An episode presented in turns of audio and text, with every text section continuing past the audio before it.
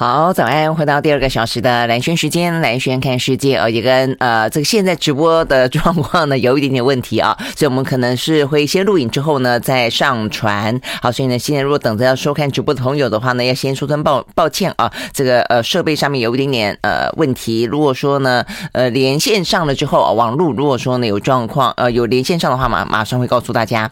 好，那今天的天气呢一样的啊，在这个礼拜呢都是下雨啊，所以呢在今天的下雨状况呢。呃，但是又比较缓和哦，所以呢，前面两天的话呢，连续两天，大概每天早上起来啊，一看都是呢大雨特报，而且呢，西半部呢每一个城市呢都是大雨特报，但今天的话呢是解除大雨特报。好，所以呢，今天虽然下雨，但是呢，降雨几率啊是显然的雨势没有到那么的大啊，所以呢，目前的话话看起来。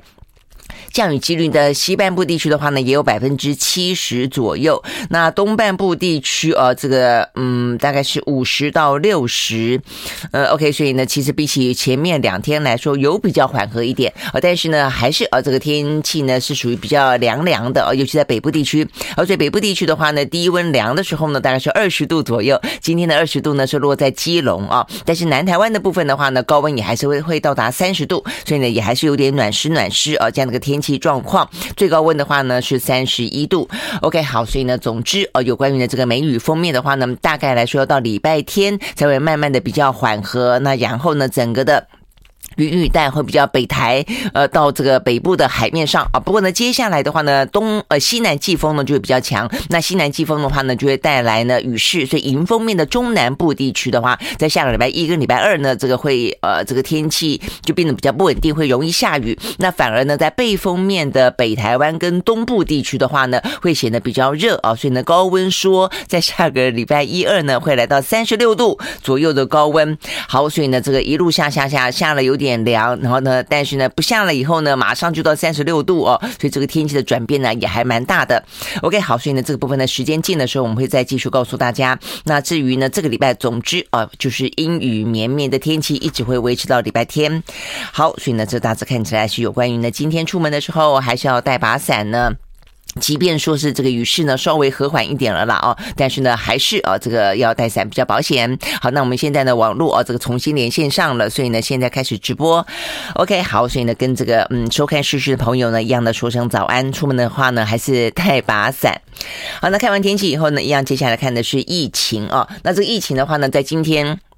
呃，看起来全球哦也还是啊，这个有五十一万多人呢单日新增感染。那比较特别的是呢，这个世界卫生组织啊，这个昨天呢做了一个稍微的统整啊，他们呢等于是在比较呃，我觉得他们的态度哦是当然是一个比较乐观的状况底下呢，迎接了目前全球说是除了东南亚地区跟中东地区之外的话呢，很明显的呃这个确诊跟死亡人数的话呢都会都有减少啊，所以呢在今年的七月份呃左右的话呢呃。对于各个国家的解封哦，目目前看起来的话呢，算是还蛮乐观的哦。那甚至呢。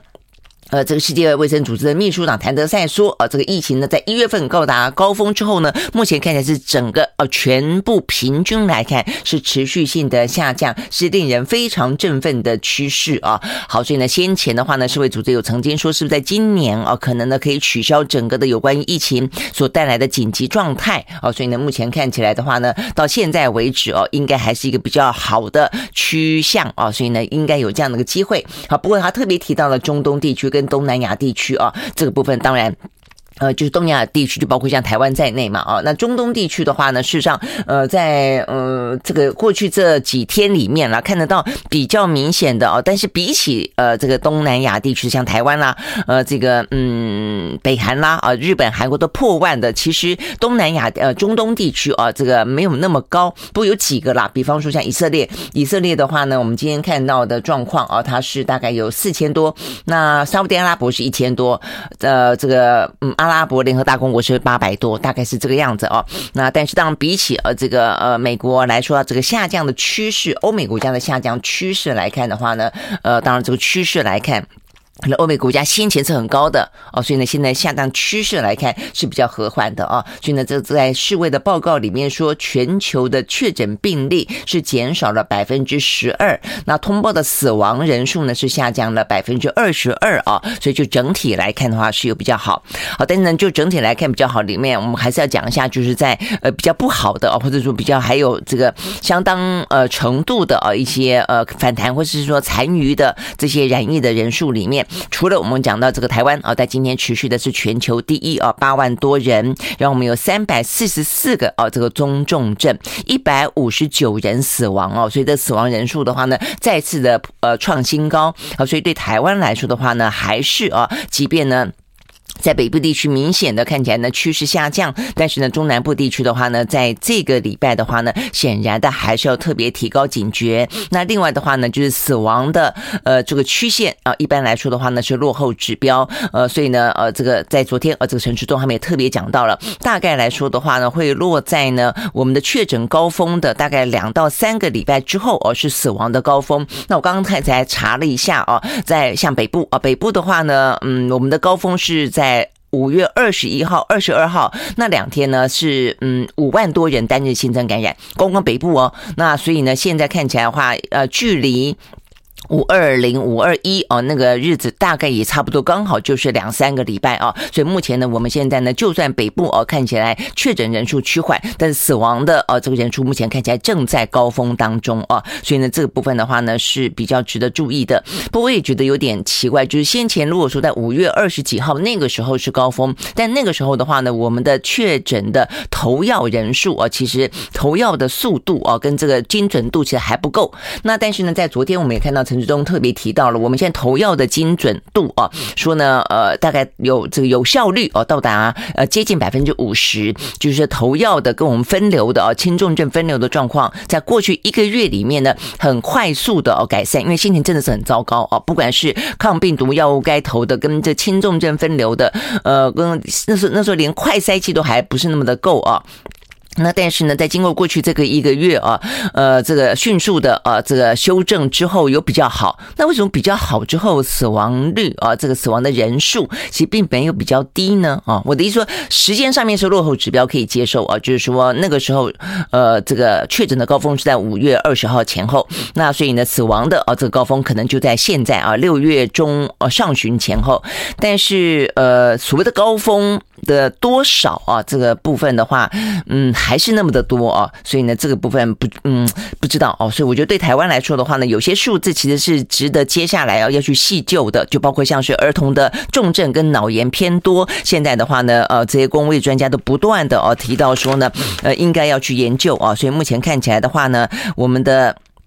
呃，医疗应变组哦，目前也说呢，现在正在启动研究啊，所以这个研究的话呢，呃，包括了除了脑炎之外，重症当中的，呃，像是败血症啊，像是这个笑吼啊，哦，这个还包括我们刚刚讲脑炎之外，还有这个 MIS-C 嘛，啊，这些部分都是哦蛮值得研究的，就是包括死亡了哦，就是说如果投药之后的话呢，死亡照理来说应该会蛮有效的降低才对啊。好，所以总而言之哦，这个对台湾来说还是有些部分的话呢，跟全球的。趋势啊是一样，但是还有一些部分的话呢，是有个别的啊这些那不同点的哦，还蛮值得去了解的。那因为现在目前看起来，全球啊这个面对人类面对疾病、面对病毒啊，这个真的是一波又一波啊，所以呢，这个部分是。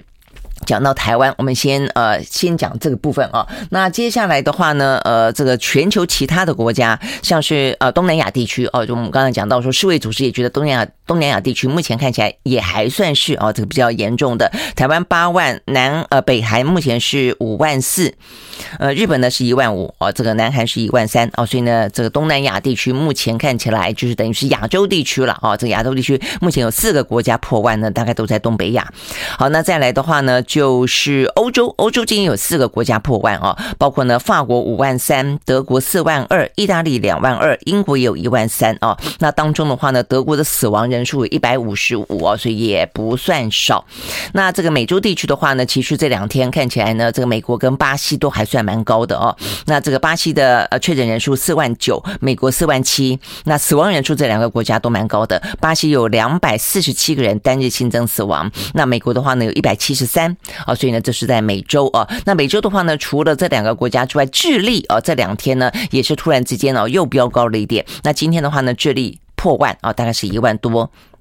那另外的话呢，就是呃，澳洲，澳洲是三万三，所以今天的话呢，其实全球哦，这个破万国家也还有十二个国家哦，所以比起先前这一波呢，看起来相对来说比较平静的状态，事实上是有增加一些的哦。好，那但是呢，对呃这个欧美国家来说，总而言之哦，就是跟病毒共存了，现在正在啊这开放边境。但对对台湾来说的话呢，呃，比较值得注意的是，我们刚刚讲到，就整体来看啊，虽然呢目前有这个呃趋向啊这个往下走的趋势。是，但是呢，呃，在中南部哦，目前看起来也还是在高峰，所以整个状况可能没有那么快。那中南部的高峰呢，在昨天比较特别的是，台中成为全台湾啊这个单日新增最多呃确诊者的一个城市啊，它这个昨天是一万一千多。那呃新北市是呃也是一万一千多，两个差了一百多了哦。那再来的话呢，高雄是一万。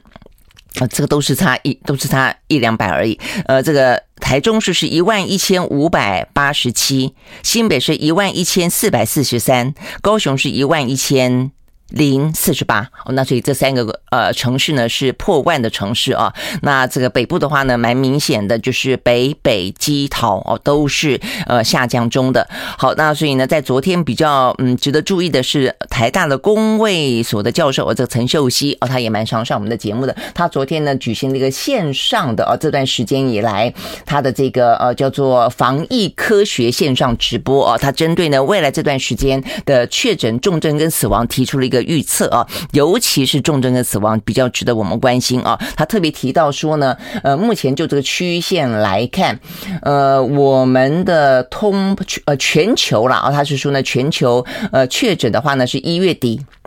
出现高峰，那死亡的曲线呢是三月啊，这个出现高峰啊，所以呢，这个死亡的高峰呢，在确诊高峰的两三周之后出现啊，所以他认为呢，呃，就欧美国家来看的话呢，七月份应该会呃全面性的解封，呃，转为流感化的监测。那就台湾来看的话呢，也就是在五月下旬出现确诊高峰，接下来现在是死亡高峰。I like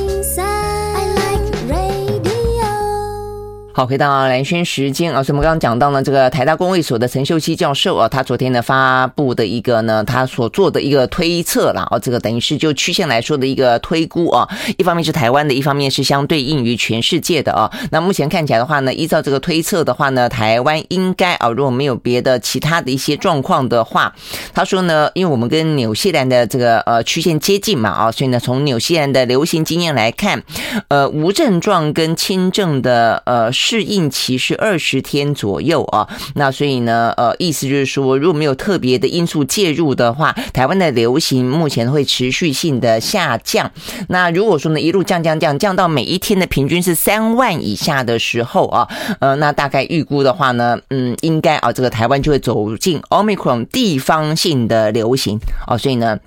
这个部分讲到的，就是像纽西兰，他说纽西兰呢，在三月份到达高峰之后啊，这个流行随之下降。那现在平均每一天大概都是七千多，是没错啊。那所以累计的感染率是百分之二十二点七。哎，不过到七千了，感染率也还是有二十二点七哈。那但是他们现在已经逐渐转为呢地方的流行监控疾病了啊。所以呢，依照呢这个纽西兰的模型推估的话，当我们的啊这个人数呢呃降到三万是这样的算来的啊。这个降到三万之后，我们大概也就走进了啊这个像是纽西兰这样子。呃，是一个比较，还是一样，都是每天会有人确诊了，但是整个来看的话呢，就是地方流行的趋势了。好，所以呢，等于是到三万啊，是某个我们可以去。呃，观察的啊，让自己觉得说，呃，可能包括我们自己的警戒度，还包括整个整个的政府的政策啊，可能都可以作为参考。大概来说是这样子，但是呢，眼前来看的话啊，当然就是现在我们刚才强调的，就是目前还是我们的死亡高峰。那陈秀熙教授也有特别提到说呢，呃，这个就目前的抗病毒药物的初期介入来说，因为呢，这个医疗量能也调整了啊，那这个用抗抗病毒药物的呃这个。使用呢也来的比较呃频繁了，那 OK 加上儿童跟长者哦，在流行高峰之后哦，说是呢，因为其他也都群体免疫了嘛哦，所以呢呃就是免就是呃等于是感染的比较多了哦，这个没有到群体免疫了，但是整个的呃集体的免疫状况也会比较好，所以呢对于这个嗯脆弱的族群来说也会有比较保护力，所以他预测呢死亡数应该可以啊这个有下降的趋势，呃目前来看的话哦，就是说这个预防重症跟死亡的效益啊，这个抗病毒药物大概有百分之五十。好，那这个部分呢是。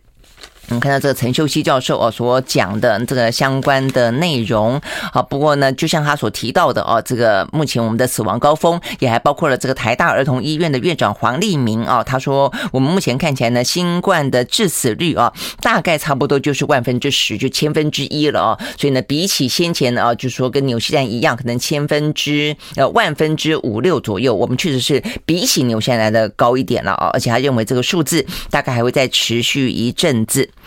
好，那这个，但是就整个死亡率来说，比起全球啊，这个全球平均的死亡率是十万分之二十，也就是万分之十，也就是千分之五哦。那但是。比起我们所期待的哦，本来是纽西兰、像日本这些的话呢，呃，他们确实都比台湾来的低哦，所以台湾本来是希望跟纽西兰一样的哦，但是现在看起来，呃，死亡率是比纽西兰来的更高一点，那低于全世界的平均。好，所以呢，这大概来来说是有关于啊，这个今天跟啊这个 COVID-19 我们的疫情有关哦，那也因为这样的关系哦，就预估就往前看啊，看一个平均数来看的话呢，呃，这个政策总是要先拟定啊，所以有关于我们的国境是否要解封这个。事情在昨天呢也成为一些话题啊。目前看起来的话呢，比较确定的讯息就是在商务这部分的话呢，应该确定啊可以比较早解封。那如果说比较早解封的话呢，也就是有一些条件了啊，就是。呃，打过疫苗的啦，或者等等相关条件之下，可以不用检疫啊，就直接呢，呃，投资客就可以先进台湾啊入境。那另外的话呢，就是我们的机组人员啊，这个机组人员的话呢，也也在考虑呢，呃，可以放宽，就是他打满三剂的长程机组人员，未来的话呢，回到台湾可以零加七哦，意思说还可以不要隔离了，否则的话呢，那些飞来飞去的啊，这些机组人员其实蛮辛苦的啊，呃，每次哦都得要隔离呃好好几天啊，以前都还是七。加七之类的，那现在的话呢，很可能接下来会有零加七，哦，就是零就是不用隔离，七的话呢就是自主健康管理。那至于我们什么时候可以出去玩，玩到回来回来的时候呢，可以零加七啊。这个昨天陈志忠说没那么快哦，所以呢，等于是开放呢入境的部分的话呢是商务客先，所以观光客啊，包括我们出去玩，我们回来跟外国的观光客来都没有那么快啊。那我们的部分如果就算要放松哦。目目前呢，陈志龙的说法是应该是三加四，OK，好，那但是呢，目前也还是在规划当中哦，所以呢，等于是听起来最快的就是商务科会先进来。然后的话呢，机组人员进来回来的话呢，可以不用隔离。那再就我们可以出去哦，但我们出去之后的话呢，出去玩哦，但是出去玩呃回来得得还是要隔离。那可比较可能的是三加四，大概来说是这个样子。OK，好，所以呢，对台湾来说的话呢，要特别注意，就是目前来说我们的死亡率啊，呃是千分之一左右平均啊。那但呃目前正在高峰。那有关于呢这个儿儿童的啊这个相关的重症啊，在昨天也还是啊有。这个呃并发脑炎的啦啊，昨天重症还有三个呃孩童嘛哦，所以呢，目前针对呃这个重症脑炎还有这个呃多重性的发炎啊，这个 MIS-C 都在正在启动调查。好，所以的启动研究，我应该讲启动研究。OK，好，所以呢就是有关于。呃，这个疫情相关的消息。那另外的话呢，国际之间呢，除了呃，这个我们刚刚讲到世卫组织针对 COVID-19 啊，有一份呃报告，整个区域看趋势来看的话了啊，这个包括呃亚洲跟这个中东哦之外都很乐观之外，他也特别提到了猴痘啊。那猴痘的话呢，呃，他们认为有中度风险。那呃，这个就数字来看的话呢，昨天是破千了哦，所以这件事情呃被谭德塞拿出来特别的提醒一下啊，就是说目前的话。呃有二十九个啊这个。嗯，不是猴痘的疫区，但是却通报了啊这个病例。因为过去的疫区呢，就是中非跟西非，那现在呢有另外的二十九个非疫区的国家通报了这个病例。那目前看起来的话呢，主要的病例啊还是来自于呢呃同性性交是比较多的男性啊，但是并不是全部啊，就是这次谭子在特别提到的。那还比较担心的是呢，呃可能会对于脆弱族群在造成危险，包括了怀孕的妇女还有孩童。好。所以呢，这是呢，呃，另外有关于猴痘的哦这样的一个病，不，目前来说的话，没有任何致死哦的个案。我们休息再回来。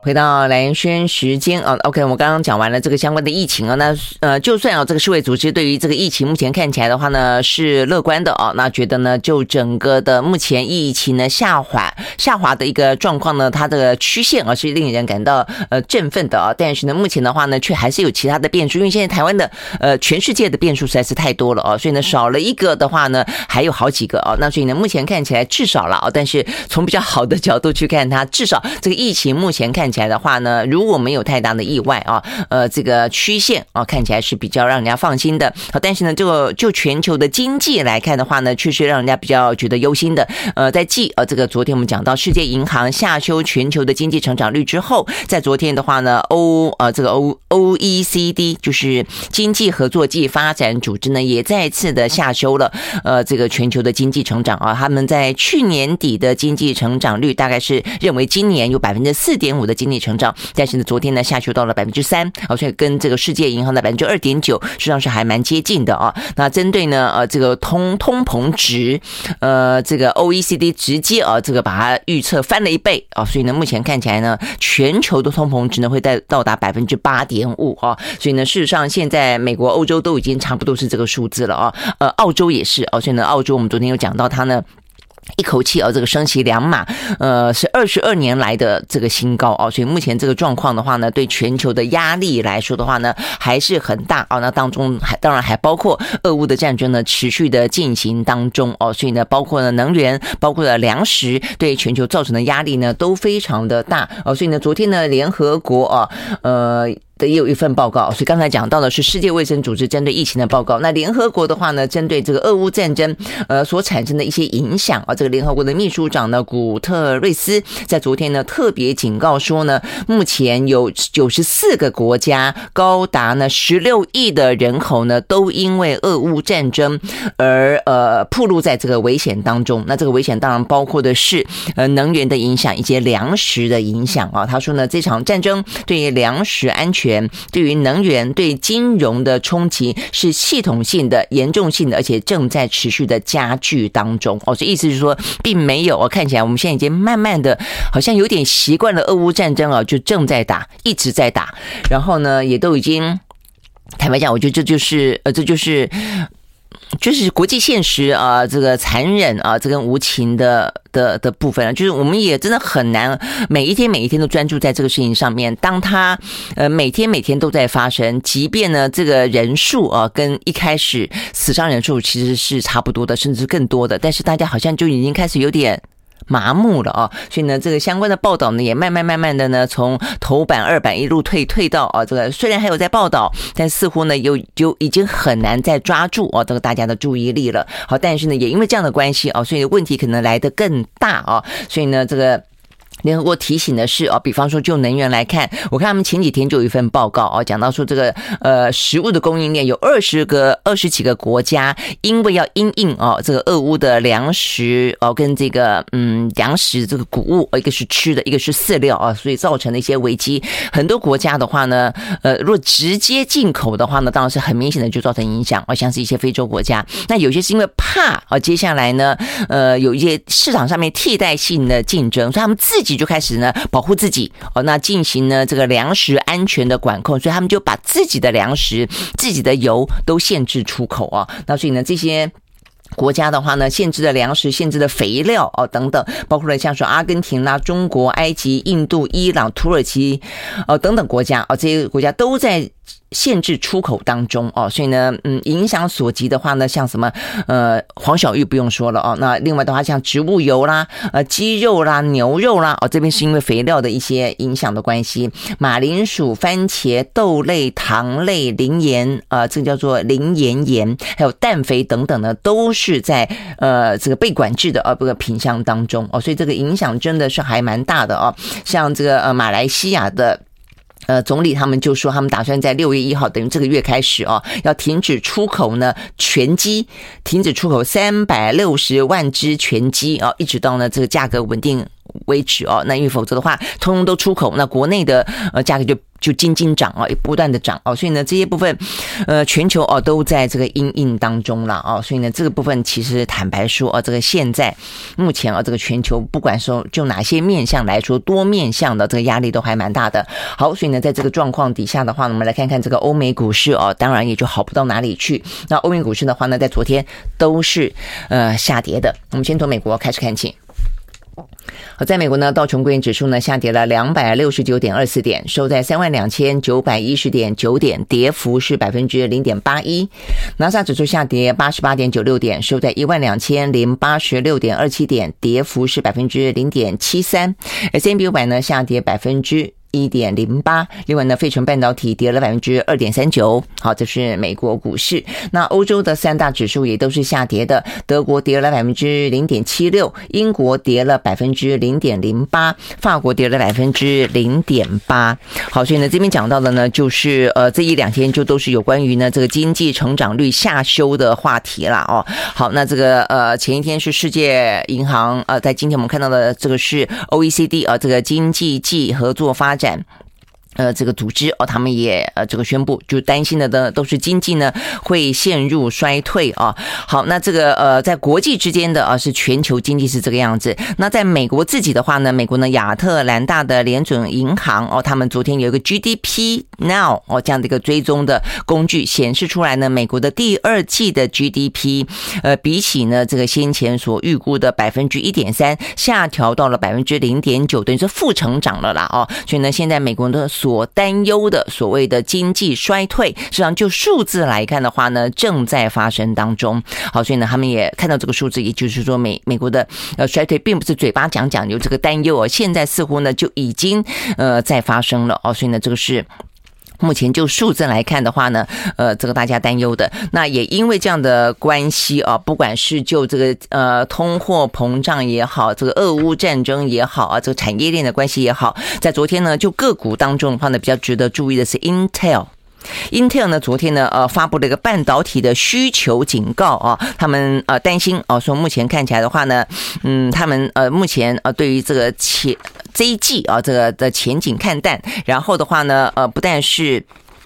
呃各个分析师啊，因为这样的话也下调他们的财测，他们自己啊也透露说呢，呃，担心啊这个。晶片啊将会锻炼，需求会不够哦，所以呢这个部分的话呢，导导致昨天呢相关的一些科技类股啊几乎都是下跌的。不过这一点啊也比较特别，就是说，即便啊昨天呢呃 Intel 这样讲，但昨天的话呢，台积电的董事长呢他也出来说话，目前台积电状况很好。I like 回到蓝轩时间啊，现在目前的话呢，全球正在担心啊，这个多重的因素的影响啊，所以呢，大紧缩时代呢即将来临。那现在的话，有些个股的啊，目前他们的一些，不管是他们的呃财报啦、财测啦等等啊，都会加深这样的一个疑虑了啊。那当然有好消息啊，但是通常来说的话呢，坏消息比较容易被放大啊。所以刚刚我们讲到，光光针对有有关于半导体的话呢，台积电跟 Intel 呢就两个完全的不一样的一个状态。而在昨天的话呢，呃。这个 Intel 他们的财务长啊，他们宣布说呢，呃，他们在消费者跟宏观经济哦都不确定的状况底下，导致了需求的疲软啊，这样会影响到他们的公司业绩。那他们也说啊，会影响波及到半导体业跟全球的经济啊。所以呢，这个话题出来之后啊，这个 Intel 的股价在昨天。就跌了百分之五点二八哦，算是大跌。所以呢，其他的相关的芯晶片类股哦，在美国也都受到的一些影响啊，也都是呢牵连下跌的。那目前看起来的话呢，呃，很多的分析师哦也在看 Intel 到底是面临什么样状况哦。这边就讲到说，有个日兴证券的分析师哦，他就说，呃，Intel 目前就零件的供应，还有 PC 的客户库存减少，还有呢疫情的影响，都比预期来的严重哦，也。因因此呢，对于 Intel 的呃第三季或者下半年的获利呢，可呃都影响都还蛮大的哦，所以他们也调降了呃 Intel 的目标价。好，但是呢，我们刚刚就讲了，除了 Intel 自己啊都都在担心，跟这个分析师看待 Intel 都觉得不是那么的乐观。但是哦，这个昨天的话呢，呃，台积电。昨天呢是财报嘛，哦，他们财报呃相关的嗯这个财报当中股东会里面啊，呃这个董事长呢刘德英出来，他却呢一片看好啊，呃台积电目前的状况，他说的话呢尤其了啊，我觉得对台湾来说，他也呃算是第一次正式回应啊，在这一次呢呃拜登的亚洲行里面，呃不断的强调说他这次的亚洲行，包括呢由他释出的有关于呢印太的经济架构里面很重要一点，就叫强。强化呢，呃，这个半导体的产业链。但是呢，既然要强化呢这个产业链，为什么里面独独没有呢？在这个里头扮演关键角色的台湾呢？哦，所以这部分对于台湾来说，当然要表达我们的异议之声啊。但是呢，呃，这个就刘德英的角度来看，他是认为说，即便啊，他没有提到说这个呃架构经济架构的问题，但是他他的意思是说，台湾确实是在啊这个美国的半导体产业链当中的呃这个很重要的。安等于是产业链的安全的啊，这个链接里头啊是重要的一环哦。他说呢，呃，事实上啊，这个不只是我们是他的产业的重要一环，呃，台积电大部分的客户呢也在美国，所以呢，美国跟台湾之间的合作一直呢都在密切的进行当中啊。他相信呢，只要我们把自己的半导体产业做好，呃，不用担心啊，这个美日韩的战略合作。意思就是说呢，呃，这一次其实拜登去。韩国、去日本啊，包括或见三星呐啊，这个跟这个安田文雄谈呐，都谈的非常多有关跟他们之间的呃这个半导体的合作，尤其三呃三星，尤其是南韩啊。但是呃，刘德英的意思就是说呢，他们确实哦是在这方面有所强化，但是只要我们呃保持我们的啊这个。强度，我们的呃这个优势，而且我们之间其实呢也都在密切的合作哦，所以不用担心被取代啊，也不用担心会威胁到台积电。OK，好，所以听起来呢是还蛮自信满满的啊。OK，好，所以呢就是呃这个刘德英的说法啊，那当然对于呃台积电来说的话呢，也相当重视哦，也相当知道啊目前的这个地缘政治对于全球产业啊所造成的可能的风险增高，所以目前看起来的话呢，也都哦在这个。掌握跟布局当中啊，他唯一呢，呃，讲到在台湾立足台湾比较值得担心的呢是电力啊。他讲到呢，这个台湾目前看起来，呃，跟经济部跟台电有超过十年的长期的电力计划啊，不是是不用担心没有电力哦，但他比较担心的是跳电啊，说呢容易跳电这个状况。好，那我想可能不只是。台积电担心了，因为台积电等于是很大的一个呃，我们用户嘛啊，我们其实大部分的呃这个竹科啦、南科啦等等，都是目前我们电力用的最大的哦，这个最最多的。那他们当然很担心。那。他们当然对台湾来说是认为是非常重要的经济命脉了，尤其是 GDP 哦。但是我想一般的啊这些呃中小型的啊这个企业，尤其是一些商家也很担心啊。所以呢，这个跳电已经成为台湾啊这个经济发展的一个风险之一了啊。好，所以呢这部分，包括我们先前在讲到前两天讲到说，我们现在也尽可能的希望呃，因为低碳啊这样的一个全球的趋势的关系，也希望尽量的能够。用电动车嘛，啊，所以呢，我想可能不只是呢这个汽车的电动车，像现在呢摩托车也希望是用电动车，但你知道吗？这些电动车都要电池，好，那所以呢，现在我们要因应啊这样子的一个呃电动车的市场越来越大，需求越来越大，所以呢相关的电池的充电站的设置也希望越来越方便，但是充电站里面有电呐、啊。哦，所以呢，这个充电站里面的耗电哦，我后来看过资料哦，大概来说的话呢，会占我们的用电量的一成左右。如果说通通都改成，如果台湾的汽车跟这个摩托车都改成啊这个电动车的话，在未来的呃这个期待当中，但是呢，这个用电啊可能就必须要去考虑到。不过当然，它也可以在晚上充电啦，就是在离峰时刻充电啊，可能就比较不会有影响哦。所以这些其实都是在布局当中哦。所以当这个时代不断的演进，我们也有更多的选择，我们也。更希望是一个低碳跟环保的未来的时候，相对来说的。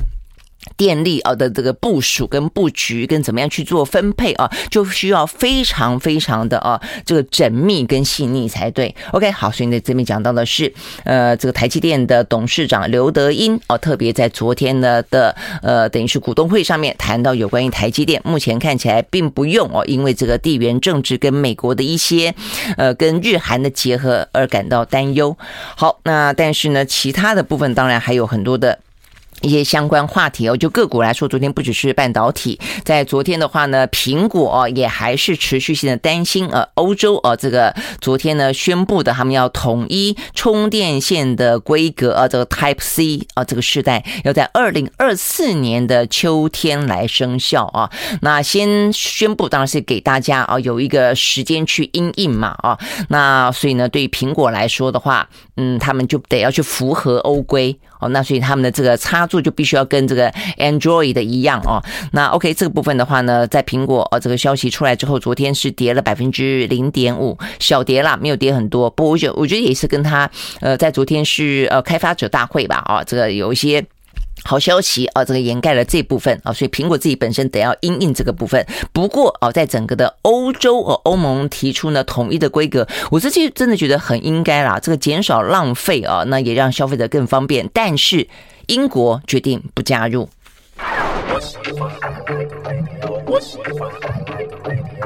好，回到蓝轩时间啊，那我们刚刚讲到的是半导体啊，这个在呃，Intel 跟台积电啊是两样情啊，当然跟自己的呃实力跟是呃事情呃之前啊，这个台积电本来就是领先啊，这个全球的半导体啊，这个蛮多的了啊，那他也很提早的就在进行布局，我都还记得先前我们还讲到说呢，这个台积电的征才啊，他就已经开始呢从理工男啊，这个跨足到呢呃这个比较是社会人文部分，尤其针对呢地缘政治方面啊，他们增加了相当。多的这些呃，等于是征了征人啊，叫征这方面的人才，所以他们已经把这个地缘政治的风险啊，这个纳在里头了。那确实，现在全球的面对的呃，这个压力真的很大啊。这个我们刚才才讲到说，世界银行跟这个。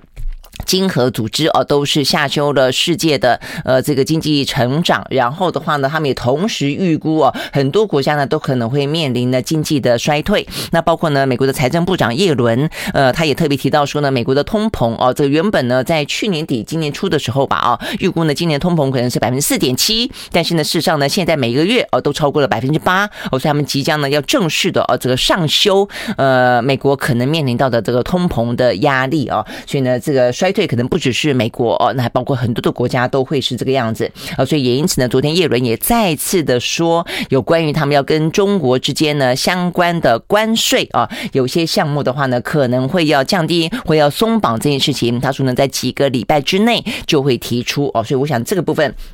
就很明显的是跟呢美国的高通膨是有关系的啊，所以要设法降低啊这个呃物价啊不断的飙涨，所以呢呃跟啊这个因为中国啊这个中国制造相当程度的哦是一个比较相对来说平价廉价的这样的一个同义词啊，所以呢如果可以让中国制造这部分的价格回到它原本的比较低档的话，对于美国对于全世界的啊这个面对物价通膨压力的呃这个国家来说都会有好处的。OK 好，所以呢这个部分是呃我们在补充。有关于讲到呢这个全球通膨哦，跟这方面经济衰退的压力。那另外的话呢，就比较话题性的的部分啊，这个 Twitter 跟马斯克啦，啊，这个来来往往，来来往往，我觉得他们都在放话啦。我觉得就是放话，然后对于马斯克来说很精明的，他就是不断的放话，利用舆论去施压，要你给我更多的数字，或者要不然就是要降低我更多的呃买价。我觉得要不然我就买买便宜一点。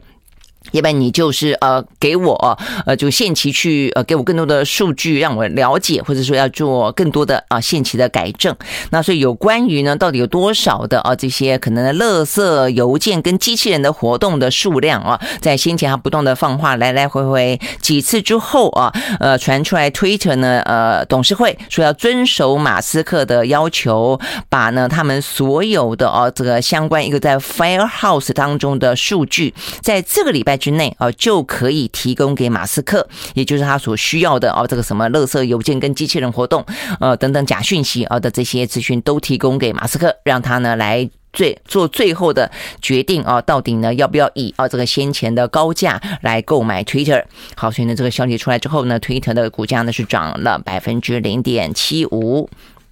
好，所以呢，这些是跟呃这些嗯全球蛮重要的经济话题还有个股有关的啊。那再来的话呢，呃，大陆方面就持续性的呃这个在嗯防疫啊。这个局部啊，这个加强的同时，大部分能够放宽，所以呢，李克强昨天再次的啊，这个在他们的国务院里面召召开国呃常务会议啊，进一步呢部署啊，说要稳外贸、稳外资这方面的政策啊，要打通了哪些地方还堵着，要把它打通啊，这个点要来畅通相关的交通跟物流啊，物畅其流，那要谈啊，要再提出十三项措施来解决呢所有啊，目前呢在大陆的外企。所面临到的问题，那这部分很明显的，也就是旧经济了哦。OK，好，那最后呢来看油价。油价的话呢，在昨天哦，说是因为库存数据的显示哦，这个气球的需求量，汽油的需求量哦，还蛮高的哦。即便呢油价创新高，这个还是需求很大。那所以哦，这个在昨天的话呢，油价是上扬的。在纽约部分的西德州原油上涨百分之二点三，收在每一桶一百二十二。点一亿块钱美金，伦敦布兰特原油上涨百分之二点五，收在每一桶一百二十三点五八块钱美金。OK，好，但是呢，根源当中的压力啊，目前还是没有解除，那就是俄乌战争。好，所以它是根源，目前的整个的经济啊，通膨啊，粮食、呃，能源等等的这个关键因素之一。好，那所以呢，最新的消息是泽伦斯基。他昨天呢接受了一个呢是英国的《金融时报》一个线上的一个活动，叫做全球呃会议室啊这样的一个嗯活动里面谈到目前全球的啊一些地缘政治的状况。好，那呃他还接受线上的观众提问啊，他再次的提到了有关于目前呢。呃，这个战争的状况，他认为对乌克兰来说啊，呃，已经牺牲这么惨重了，因为包括有啊，这个《金融时报》的总编辑啊，女性总编辑提问，也包括一些观众提问啊，都问他说，这个战争什么时候可以落幕？对于乌克兰来说，到底什么样子状况叫做胜利？那呃，泽伦斯基的回答就是说到目前为止啊，呃，他们都已经牺牲的呃这么惨痛的代价了啊，这个死伤这么多了，所以不可能啊，呃，在嗯。就是说，没有拿回啊这个乌东的这个土地领土之前啊，呃，来放弃啊，他目前的等于是来等于是坐上台湾桌进行和谈了。哦，那所以呢，他说真的要去定义胜利，要重新掌握二月二十四号俄罗斯全面入侵乌克兰之前所控制的地区。这才是叫做重大，但是只是一个暂时的胜利，胜利啊！所以连这个都是暂时的，但就就代代表是乌东哦，所以等于是呃再次的重申，他不可能去做任何割让啊这个领土的呃承诺。那再来的话，他但是他也强调他愿意哦谈判，只是他谈判的对象呢，除了普丁之外，还没他觉得没有任何别人可以解决这个问题哦，这个跟别人谈没有任何的意义。那所以呢，现在等于是陷入更多的焦灼。照他这个讲，就目前。目前他跟呃俄俄罗斯的的态态度，我觉得基本上是一样的啊，所以因为一样，所以就不可能啊这个落幕，就是因为他不可能割让土地，那呃俄罗斯不可能空手而归。那 就这两方来说的话呢，交战双方是这样的想的话，我觉得短期间真的就不可能哦。所以呢，在昨天呃这一场会议里面啊，这泽伦斯基再次强调，乌克兰需要更多的军事支援，也需要各国呢持续性的落实强制的制裁啊。他认为呢，呃，所以他还批评了法国。呃，法国的话呢，马克龙先前曾经有说过，就是说不要去羞辱俄罗斯。呃，这个泽伦斯基昨天显然很不高兴，我们到底哪里羞辱乌？俄罗斯是他来入侵我们，怎么是哦？他这个有人去羞怒哦，这个羞辱俄罗俄罗斯，所以他呃，他认为是俄罗斯不断的挑衅啊，呃，但是呃，反过来说，当然啊，这个对于他们先前的状况，等于在呃。俄罗斯出兵之前的状况，他就比较避之不谈。但他里面还提到另外一个话题，就是他认为中国大陆，他认为现在全球的强权国家都必须表示态度。那现在呢，呃，这个中国等于是在欧美国家之外啊，等于是比较相对来说采取比较中立不表态的啊，所以呢，泽伦斯基等于直接对中国喊话啊。他说呢，他对于如果可以直接跟中国的领导人对话，来促敦促啊，这个中方对俄罗斯施加影响力的话呢。他说：“我对这个话题非常的感兴趣，希望有机会能够团结全世界，也想了解呢中国领导人跟民众的看法。他认为他这对于乌克兰、对于俄乌战争，呃都是非常重要的一件事情。”好，那所以呢，这是一个泽伦斯基啊，这个昨天的相关的说法，那就像是他现在不断的希望呢，西方国家再提供啊这个军事武器啊，这个昨天的话呢，德国总理啊这个肖兹他也表示说呢，他们已经承诺提供给乌克兰有雷达啦、防空战车啦等等多种的先进武器啊，但他再次强调不希望也不鼓励乌克兰呃攻击俄罗斯。那除了肖兹昨天的表达这个意思之外啊，这个呃德国的前总理梅克尔啊，被认为呢他是不是在过去来。说立场过度的亲恶哦，这部分他也在下台之后第一次哦，这个接受媒体访问啊，他认为他对于俄罗斯的态度并没有啊大家所说的过度亲恶呃这样的一个立场，所以他并不用为这个事情来道歉。我们时间到了，明天见，拜拜。